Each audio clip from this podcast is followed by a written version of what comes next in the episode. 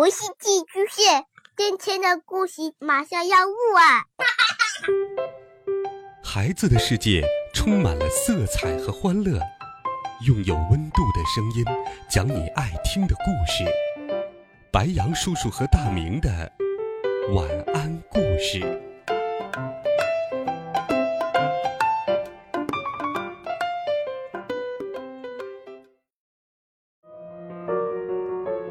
小朋友们、同学们，大家好，欢迎收听白羊叔叔讲故事。今天，白羊叔叔继续给你准备了《神探猫破案冒险集》的好听故事，一起来听《香肠失踪谜案》第十集《百战百胜的香肠》。泰纳迪尔隆重的宣布：“好了。”万众期待的时刻终于到来，快上香肠！老鼠侍从拖着布包出现在大家面前，布包里塞满了瑞克长牙带来的毒香肠。泰纳迪尔早已按捺不住，他一口撕开布袋，从里头抽出了一根香肠，在空中划出一道弧线，随后他迫不及待地张开血盆大口，想一尝为快。眼看着大鳄鱼长满尖牙的嘴巴即将合上，就在这时，一道白色的闪电突然从昏暗的角落里冲了出来。只见那道长着爪子的闪电一把抓过了香肠，也就此粉碎了一场阴谋。泰纳迪尔一口咬下，嗯，却什么也没有尝到，他惊得跳了起来。嗯，直到此时，他才看清楚。偷走香肠的是一只身姿优雅的暹罗美猫，它粗暴地甩起尾巴，露出狰狞的目光，向那只美猫靠了过去。站住，泰纳迪尔！一个声音使他的身体僵硬了下来。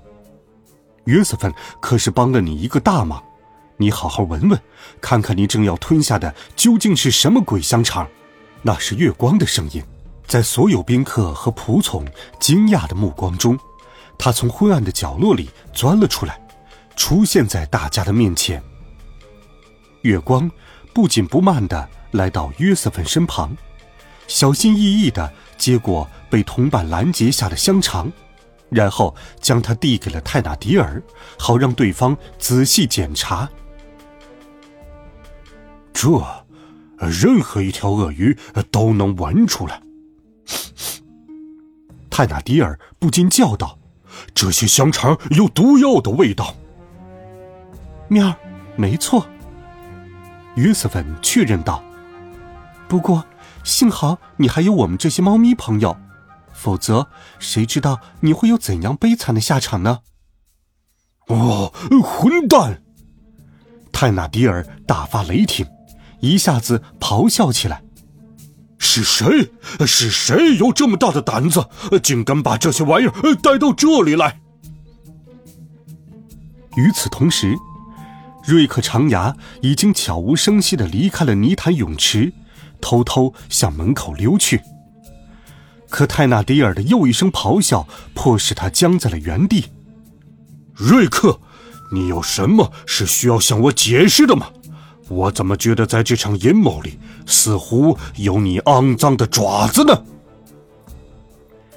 就当这只庞然大物气势汹汹的扑向那头更年轻的鳄鱼时，月光向约瑟芬使了个眼色。此刻该是他们全身而退的时候了。就这样，两只猫咪悄无声息的离开了仓库。多多和鹏鹏已经等在了外头。他们迫不及待地找到了路易松的那袋香肠，正用牙齿紧紧咬住装有香肠的袋子。那计划成功，我的老伙计！多多一看见月光，就欢天喜地地叫了起来。喵儿，有没有遇到什么麻烦？月光关切地问。啊，怎么会呢？大家的注意力不都集中在你和约瑟芬身上吗？谁也没有发现我和鹏鹏已经偷走这么好吃的香肠了，啊！喵儿，这倒是。照我看，此刻的泰纳迪尔可有好多事需要操心呢。约瑟芬在一旁说道。嘟嘟点了点头。喵，说到泰纳迪尔，他知道真相后是什么反应啊？有没有生瑞克长牙的气呢？月光露出了狡黠的笑容，他用尾巴指了指他身后的仓库。激烈的打斗声和可怕的咆哮声正此起彼伏，不断向他们传来。我想应该是吧，而我们才是今晚当之无愧的英雄。面儿还不止如此，救了泰纳迪尔的性命，我们再也不欠他什么了。说着，四只猫咪便在夜色中离开了塞纳河畔，它们紧紧咬着香肠袋子。准备搭乘最后一班电车赶回蒙马特区。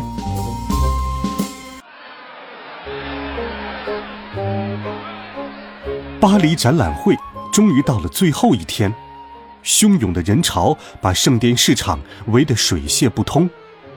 开往这座室内市场的电车和公共马车早已不堪重负。此外，为了限制人流，市场的入口处也排起了长长的队伍。幸好，猫咪既不需要买票，也不需要排队。对他们来说，只要不断向前，偶尔在鞋子和靴子中间完成几个回转，就已经绰绰有余了。喵儿，你们能不能快一点？我们就要迟到了。月光抱怨道：“哎呀，优雅的美猫不能慌张。”约瑟芬不服气的叫道。哎，我还想再去一次马赛鱼汤的展台呢。嘟嘟开始添乱。我要去看风筝，鹏鹏补充道。月光没有理睬，只是用自己的尾巴将这只长着虎纹皮毛的小猫慢慢向前推去。你们说的这些玩意儿，之后再讨论行不行？比赛马上就要开始了，我们费了这么大的力气，我可不想错过好戏。金猪大奖赛的舞台就设在市场中央，因为人群太过拥挤，月光生怕鹏鹏被挤丢了，便一把咬住他的脖子，将他带到了最前面。哎，我的猫呀！这么多人，太恐怖了！多多不禁叫了起来：“你们快来，我们去那上头！”他指了指一根离地三米的横木，他就高高。挂在观众的头顶上，只是一眨眼的功夫，四只猫咪就在那片专为它们预留的看台上就坐了。啊，总算可以好好观看比赛了。只见舞台中央放置着一张长木桌，桌上覆盖着一张红白棋盘格的桌布，相当有趣。每只盘子里都盛有新鲜出炉、热气腾腾的香肠。一旁的卡片上则标明了厨师的名字。那是科琼先生的松露香肠，嘟嘟介绍了起来。那位是拉杜小姐，她准备的是火腿香肠，可能太油了些，呃，不过很好吃。喵儿，你又是怎么知道的呢？约瑟芬好奇的问道。呃呃，这个嘛，我只是趁机尝了那么几口。马赛猫坦言道：“嘘，月光让他们保持安静。评委们马上要开始品尝了。”他所说的评委是三位男士，一个高，一个矮，还有一个顶着圆鼓鼓的大肚子。虽然身材不同，但他们每个人都蓄着精心打理的浓密胡子，还戴着庄严肃穆的圆顶礼帽。三人走向桌子的一端，开始小口品尝起第一盘的香肠，并在本子上写下了密密麻麻的记录。就这样，三位评委一路品尝了科琼先生和拉杜小姐的香肠，然后是一个来自诺曼底的农民和一家法国中部奥弗涅地区香肠店的作品。这时。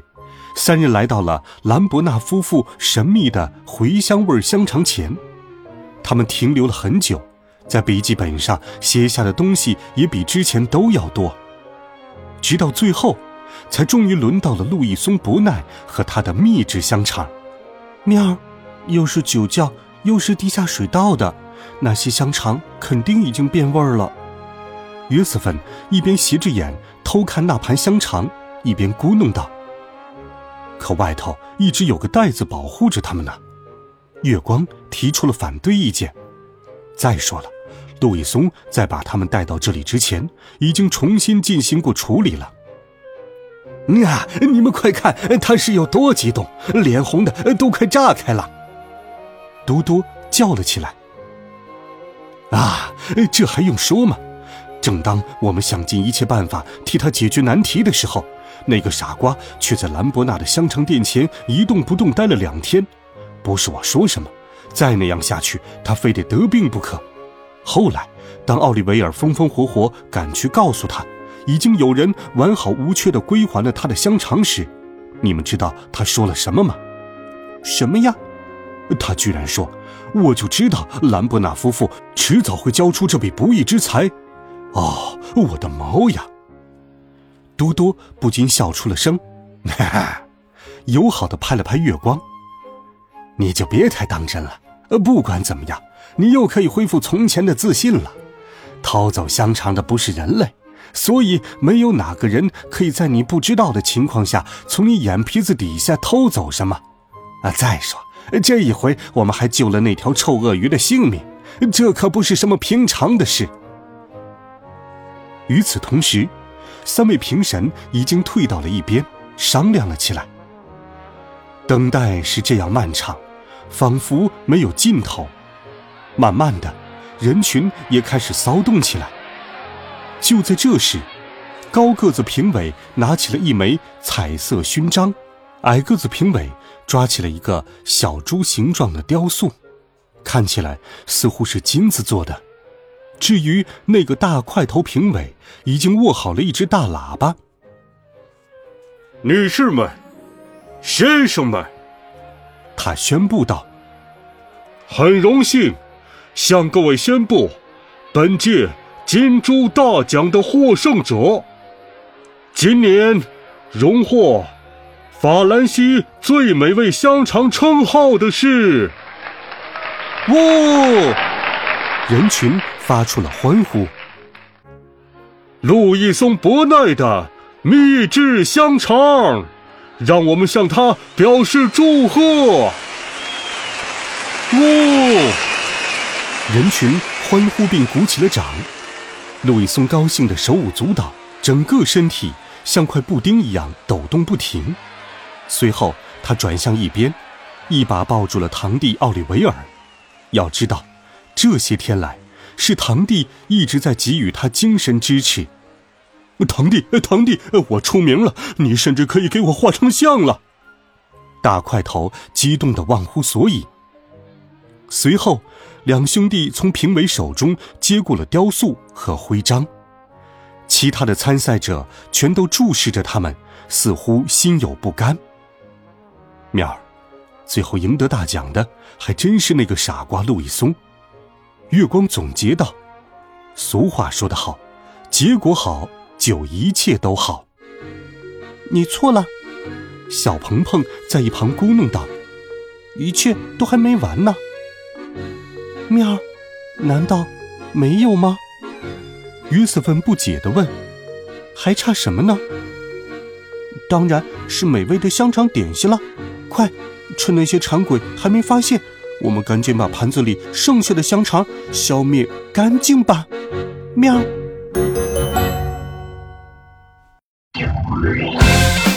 好了，孩子们，《神探猫破案冒险集》的系列故事，白羊叔叔就给你讲到这里。和侦探有关的其他系列故事，你还想听到什么呢？